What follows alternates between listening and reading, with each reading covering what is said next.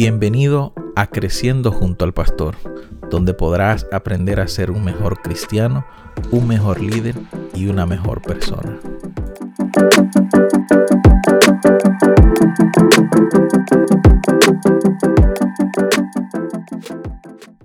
Muy buenos días, buenas tardes, buenas noches, dependiendo de cómo estén escuchando este podcast. Estamos en el eh, episodio número uno, hablando acerca de las etapas de desarrollo natural de iglesias hispanas aquí en Estados Unidos. Y hoy vamos a hablar acerca de el proceso durante la plantación de, de una iglesia.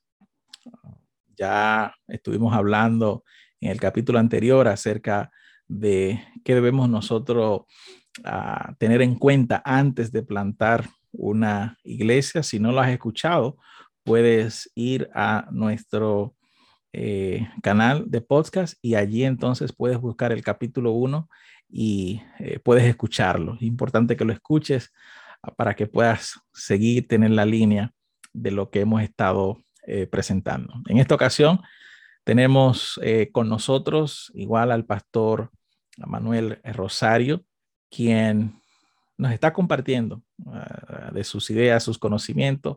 El pastor es eh, ah, muy, tiene mucha experiencia en lo que tiene que ver con la plantación de iglesia. En la ciudad de Nueva York también ha dirigido allí eh, los proyectos de plantación de iglesia. Y queremos en esta ocasión hablar acerca de qué podemos hacer durante esa etapa, qué podemos hacer durante ese ese momento en el que ya entendemos por qué vamos a plantar una iglesia, pero ahora tenemos a ese pastor, a ese líder, a ese miembro de iglesia que el Señor le ha puesto en su corazón el llamado de plantar una iglesia en su comunidad o en alguna comunidad, pero no, no sabe qué hacer, eh, no sabe por dónde empezar, no sabe qué, qué, eh, qué pasos dar y, y, está allí estancado, ¿no? Entonces, quisiéramos ayudarle eh, a, que pueda tener por lo menos una idea. Así que, pastor, ¿usted qué piensa? ¿Qué piensa eh, en este punto? ¿Qué cree que podemos hacer para ah, plantar una iglesia, una persona que desde cero quisiera empezar? ¿Qué debemos de considerar y qué podemos hacer? Bueno, muchísimas gracias, eh, pastor, amigo Rami, eh, un placer estar en, esta, en este nuevo episodio. Bueno, eh, llegan varias ideas a mi mente. Eh, por ejemplo, puedo pensar rápidamente en por lo menos tres aspectos que son muy importantes. número uno, hay un proceso o un procedimiento administrativo porque es una iglesia adventista del séptimo día que se va a plantar. Y cuando pienso en nosotros, veo en ese, rápidamente en ese proceso administrativo, hay unas formas que el pastor tiene que, llenar. En nuestro caso, inician como grupo eh, misión y se requieren por lo menos 15, 15 personas. Eso se lleva, se llena, eh, se toma el voto de la Junta, se, se somete al comité eh, administrativo, ¿verdad? De la conferencia, el presidente, el secretario el tesorero.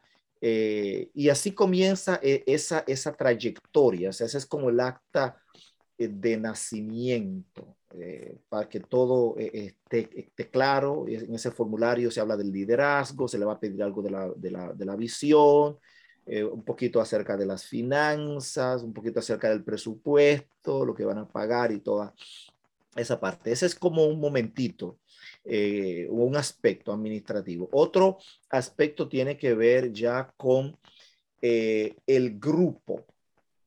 Eh, voy a pensar que es un grupo porque puede ser que sea una iglesia, digamos, de paracaídas, donde se está plantando donde no hay iglesia adventista, así se le llama, donde no hay presencia adventista. Es diferente a plantar en un lugar donde hay presencia adventista. Pero vamos a, suponer que estamos plantando en un lugar donde hay eh, presencia adventista o, o, personas que viven cerca y van a estar yendo eh, a ese lugar. Digamos que son algunos 15 y que comenzaron a hacer, digamos, está en el pre-lanzamiento. Están reuniéndose como, un grupo pequeño o como dos grupos pequeños y están teniendo reuniones eh, eh, generales e internas. Recuérdate que es una, una iglesia como una familia y entonces hay una dinámica de vida que se da, hay cosas que hacer. Eh, por supuesto, siempre, siempre, siempre eh, se comienza con eh, lo básico y lo básico es la oración.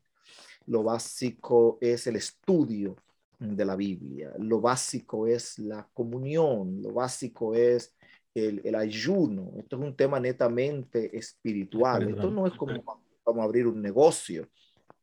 tiene elementos comunes, pero esto es un tema espiritual, ¿verdad? Eh, y hay un tercer eh, aspecto que yo diría, el aspecto administrativo sería uno, el aspecto ya del el crecimiento de esta familia sería otro, donde hay tantas preguntas que responder. Eh, ahí hay que hablar del modelo, ahí hay que hablar del el ministerio, eh, que se le va a brindar a la comunidad en la que se está sirviendo, porque antes de plantar una iglesia se planta un ministerio de servicio, porque son iglesias comunitarias cuya filosofía es servir. Esa es nuestra filosofía aquí en la división norteamericana, y más que la división norteamericana en la Biblia.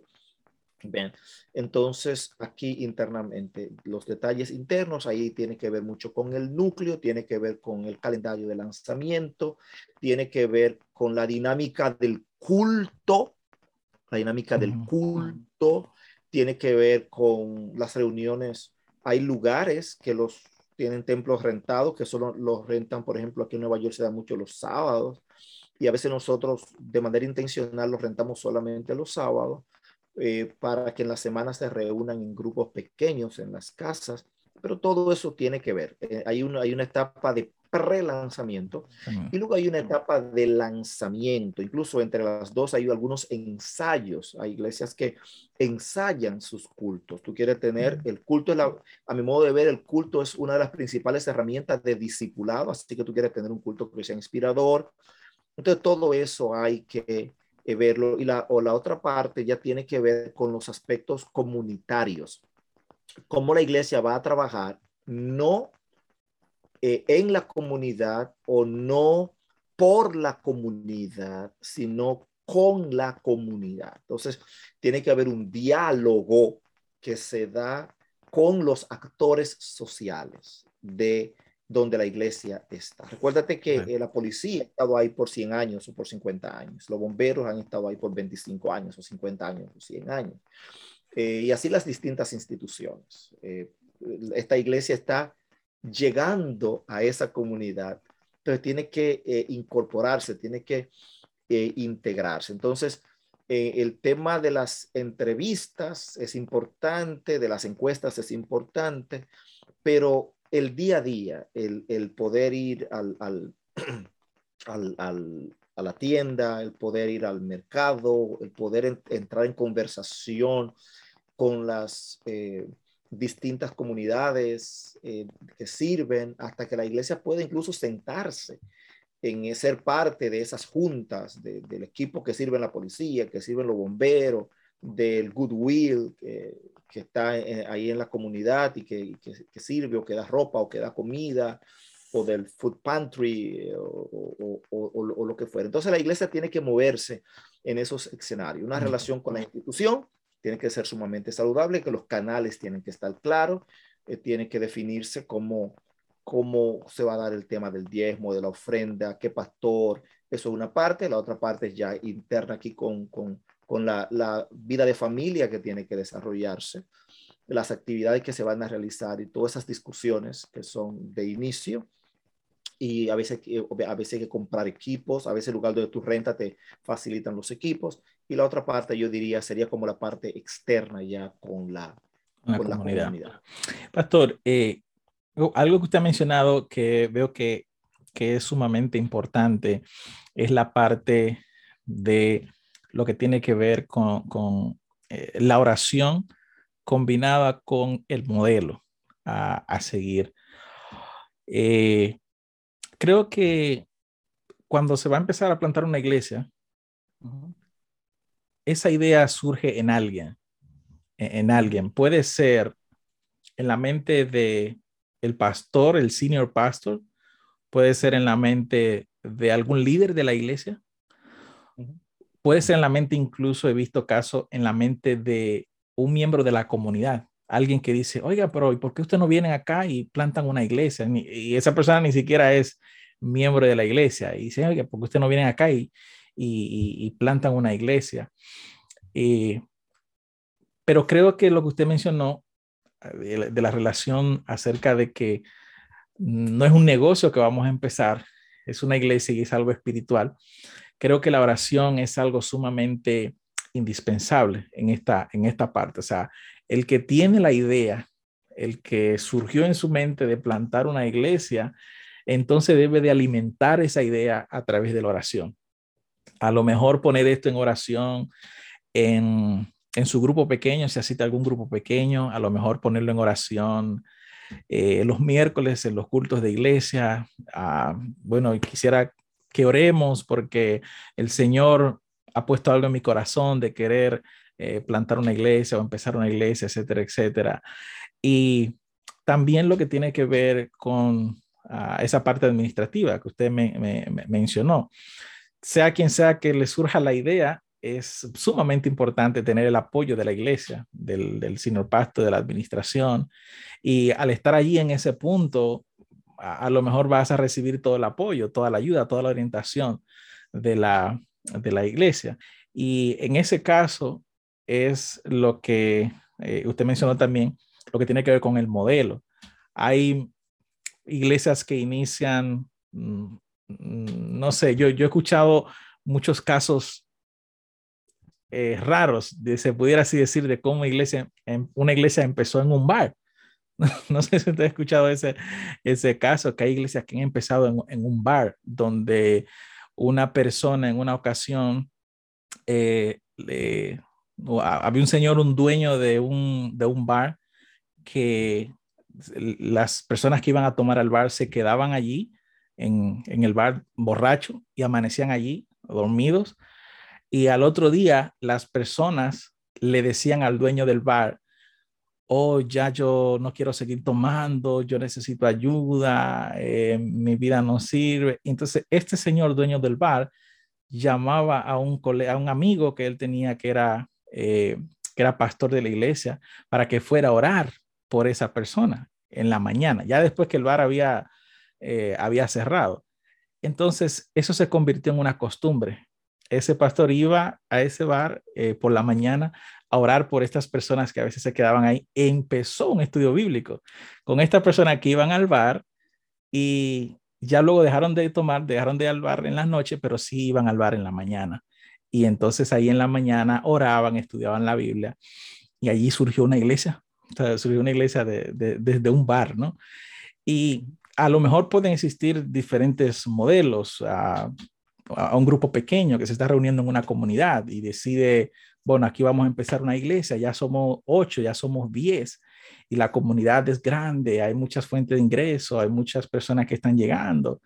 Eh, o a lo mejor simplemente un pastor se propone, vamos a ir a esa ciudad, en esa ciudad no hay presencia adventista, no hay nadie, así que vamos a ir allá. Entonces, eso que usted mencionó realmente es sumamente importante. Orar la oración para que el Señor te dé la sabiduría, eh, te motive, motive a los que están a tu alrededor.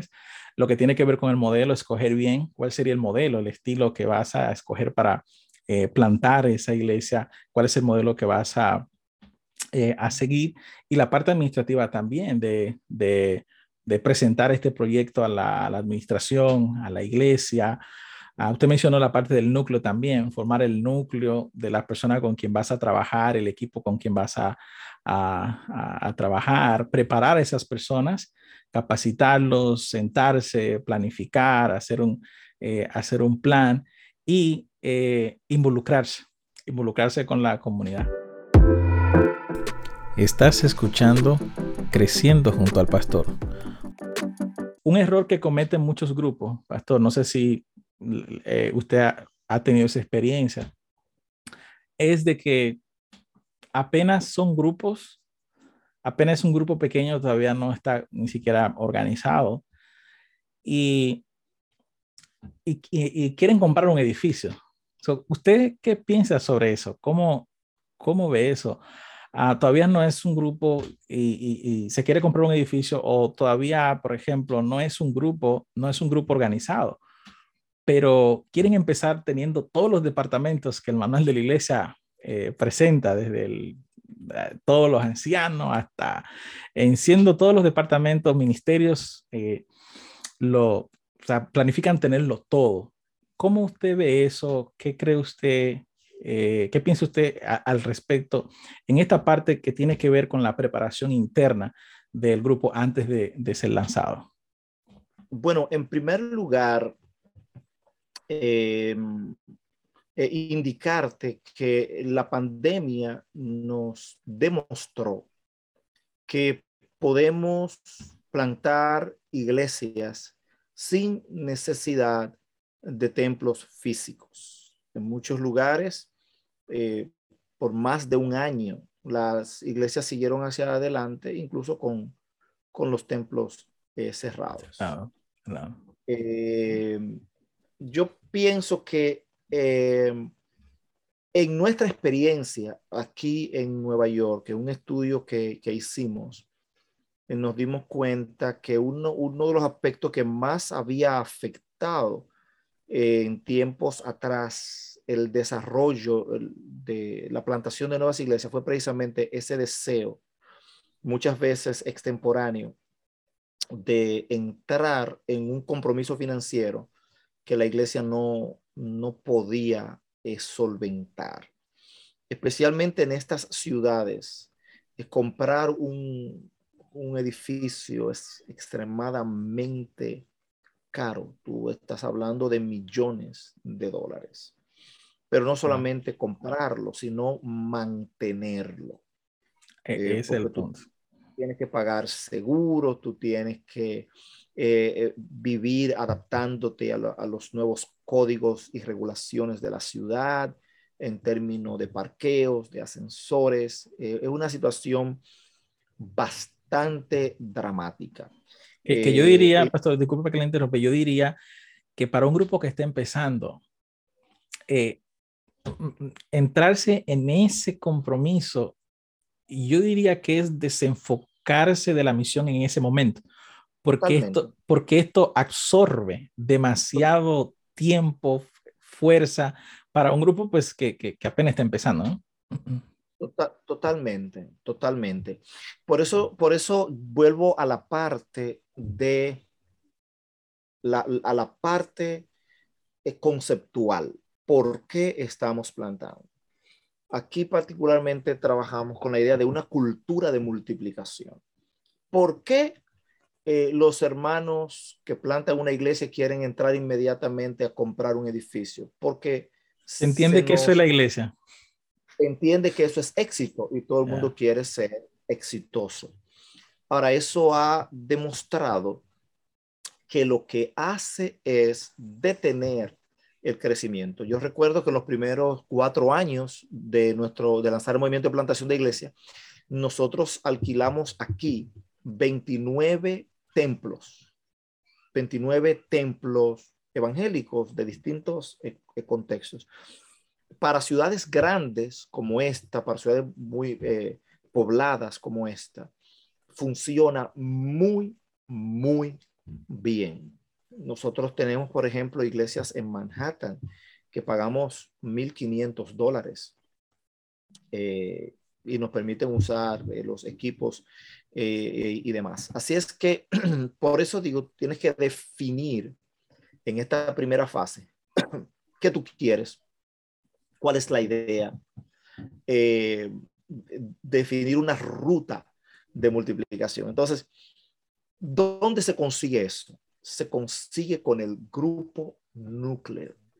Ese grupo núcleo eh, o ese núcleo tiene que pasar eh, por lo general por un proceso. En la división norteamericana hay una senda que le han llamado Acts, como hecho de los apóstoles como el libro, ¿verdad? A-C-T-S, hechos, acts. Entonces ellos le llaman assessment, coaching, training and sending. El sending lo han cambiado por algo más, pero primero assessment.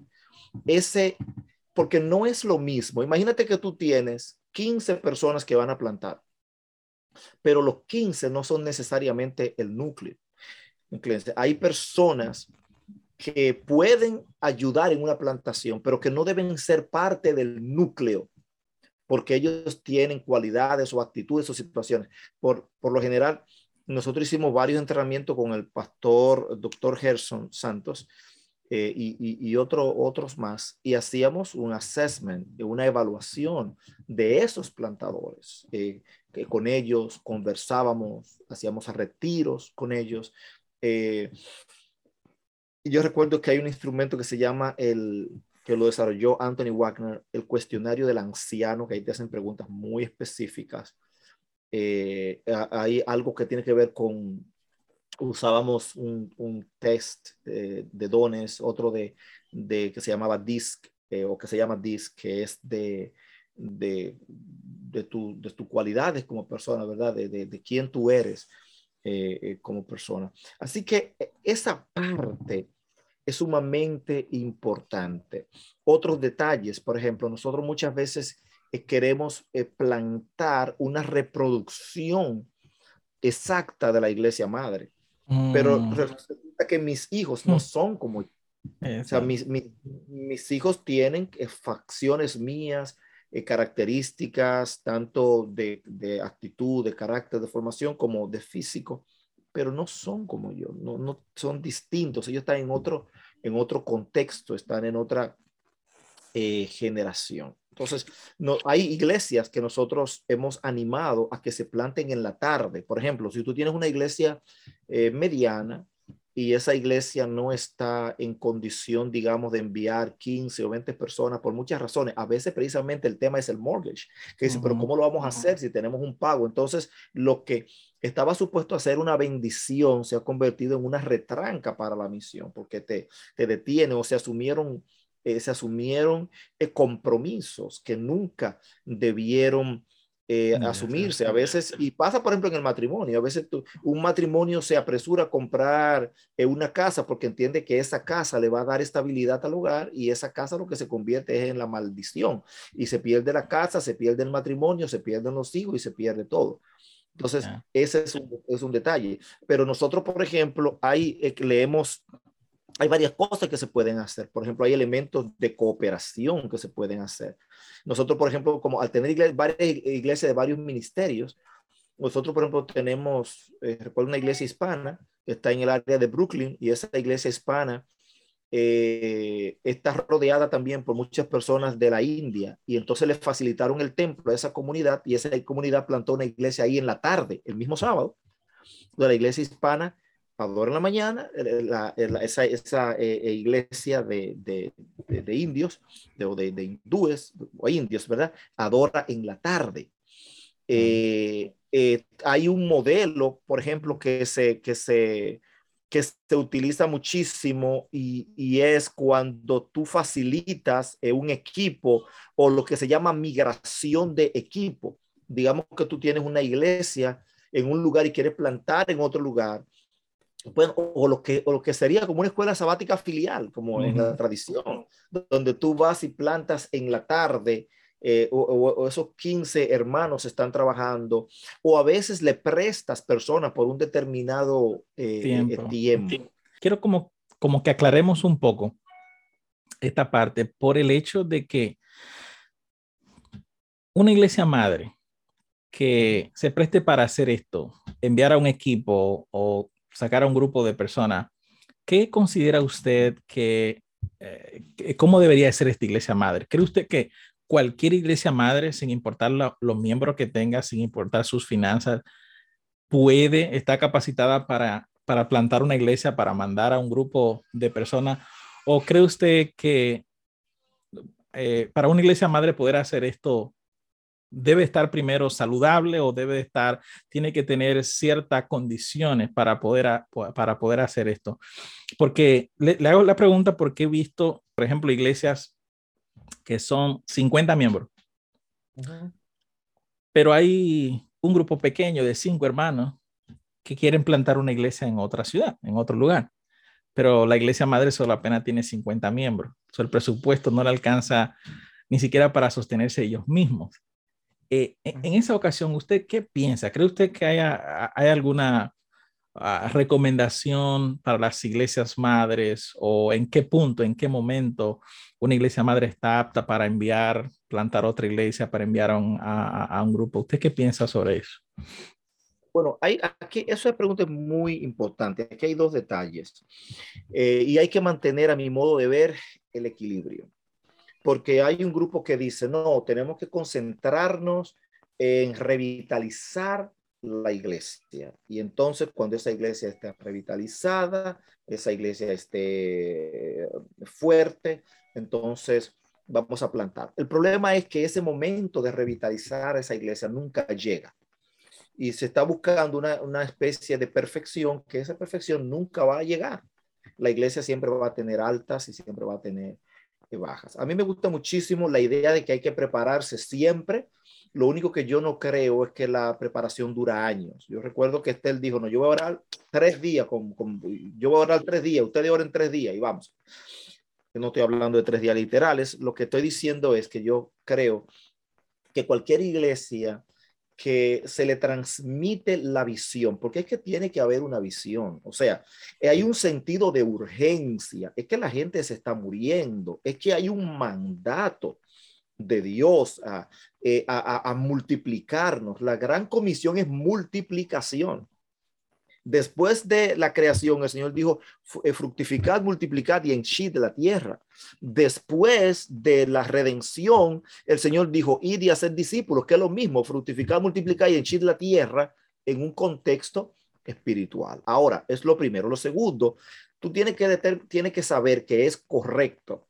Una iglesia enferma va a producir una hija enferma. Necesita una iglesia es saludable y hay herramientas que ustedes van a discutir aquí en otros podcasts, como por ejemplo desarrollo natural de iglesias, eh, o, hay, hay, hay, hay un, nivel, hay un nivel, a veces en la vida real, una madre enferma da una hija saludable. Eh, en, quizá contradiciéndome un poco. A veces una madre incluso está con SIDA, tiene un hijo que no tiene SIDA. Entonces, hay que ver cada detalle, hay que estudiar cada lugar, hay que trazar una estrategia y ahí viene la función del liderazgo, liderazgo a nivel del ministerio, a nivel de la conferencia, ver dónde estamos, qué potencial tenemos. A veces no es una sola iglesia, dos iglesias pueden juntarse, dos pastores, dos distritos, pero hay que tener una mentalidad del reino, no una mentalidad de isla, no una mentalidad eh, eh. Muy interesante eso, Pastor. Esto eh, aclara muchas cosas, la verdad, de que no hay que, o sea, no, no podemos limitarnos a decir, bueno, no, hasta que esta iglesia sea perfecta, vamos a empezar otra, otra iglesia. El ideal sería eso, ¿no? Que la iglesia esté bien saludable, que la iglesia esté bien para empezar la otra, pero si en dado caso que no se da y hay la oportunidad o la posibilidad de, de iniciar en otra iglesia, pues adelante. Eso es algo que, que el núcleo, ¿no? Eh, el que tiene la visión de plantarlo, lo, lo miraría. Eh, ya para cerrar esta parte, Pastor, otra pregunta que, que, que quisiera hacer eh, es al respecto del lugar donde se va a plantar. He visto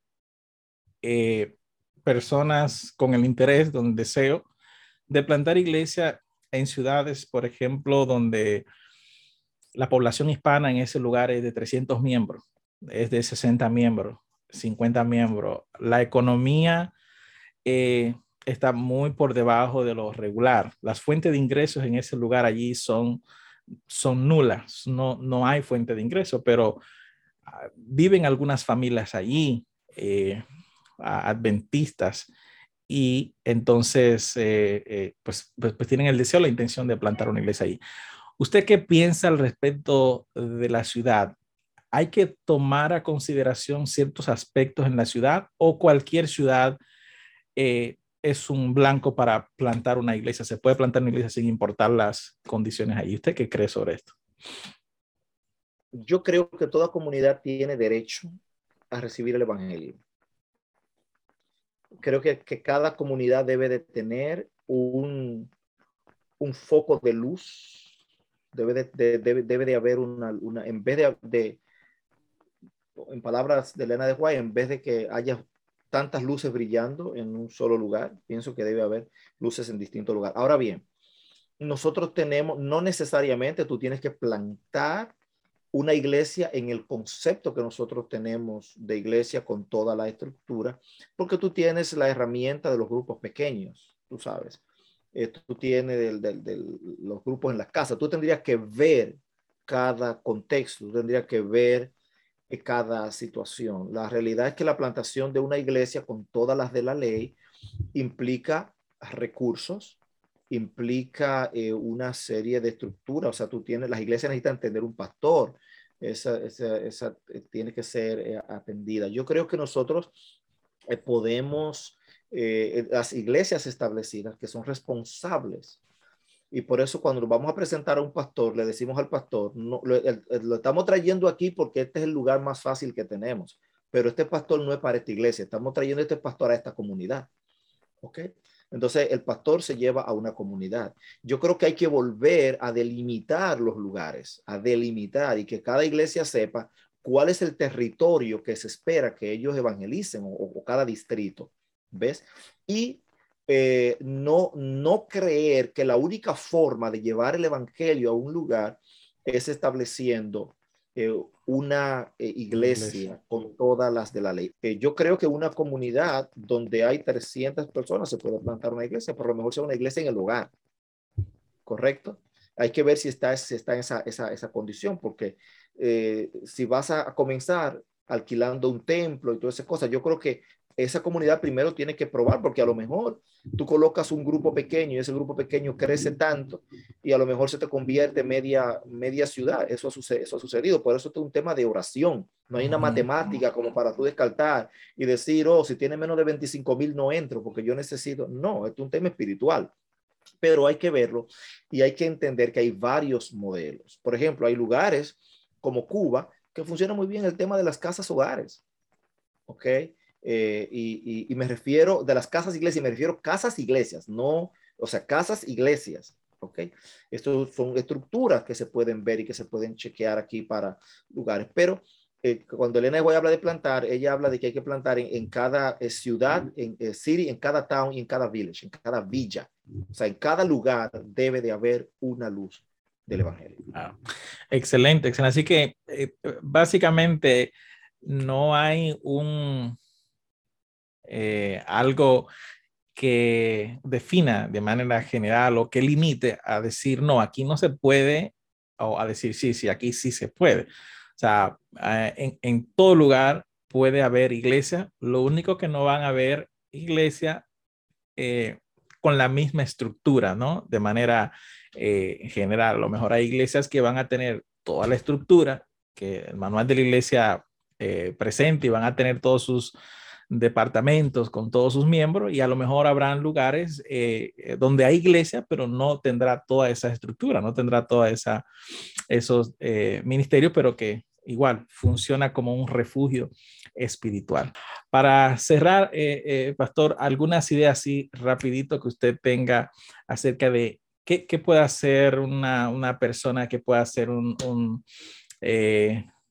un núcleo, que puede hacer un, eh, un, grupo plantador para poder eh, darse a conocer en la comunidad, para predicar el mensaje y, motivar a la gente a, congregarse. Algunas ideas así, rapidito, que usted, que usted recomiende.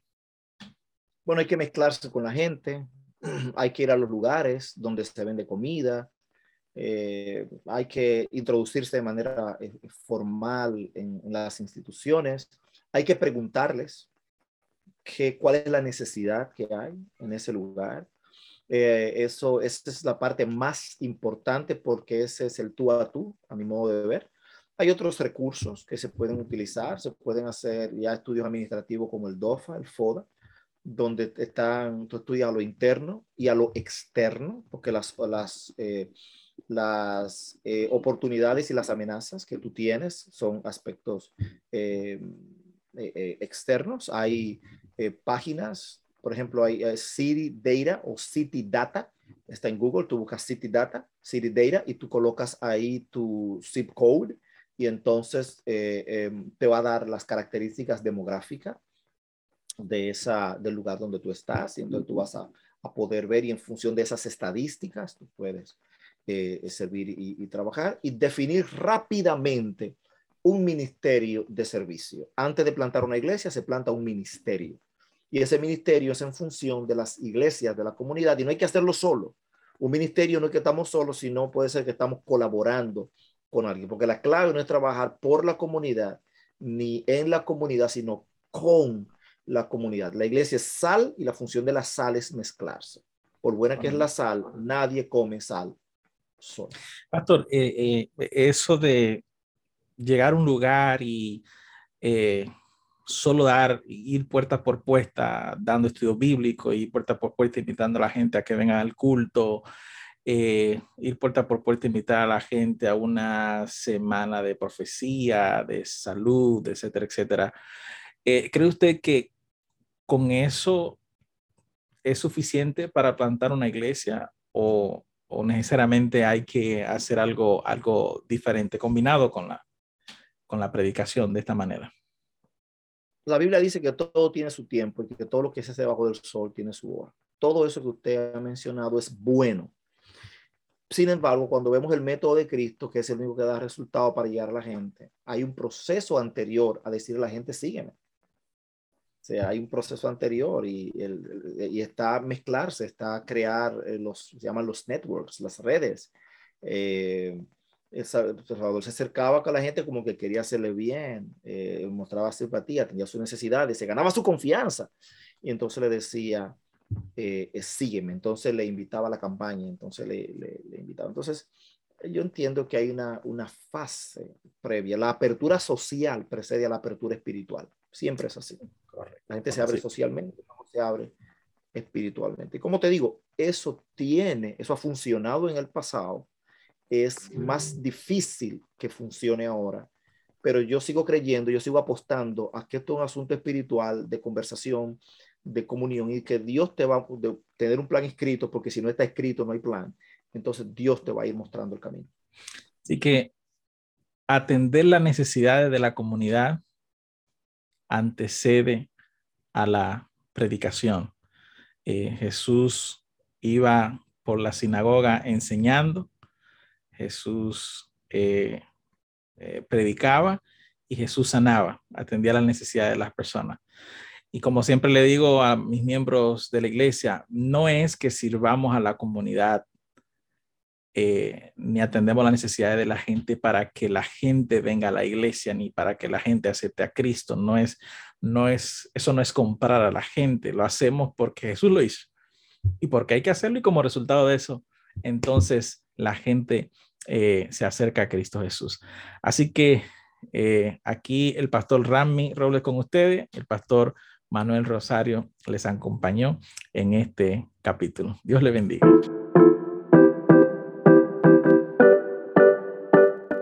has escuchado Creciendo junto al Pastor.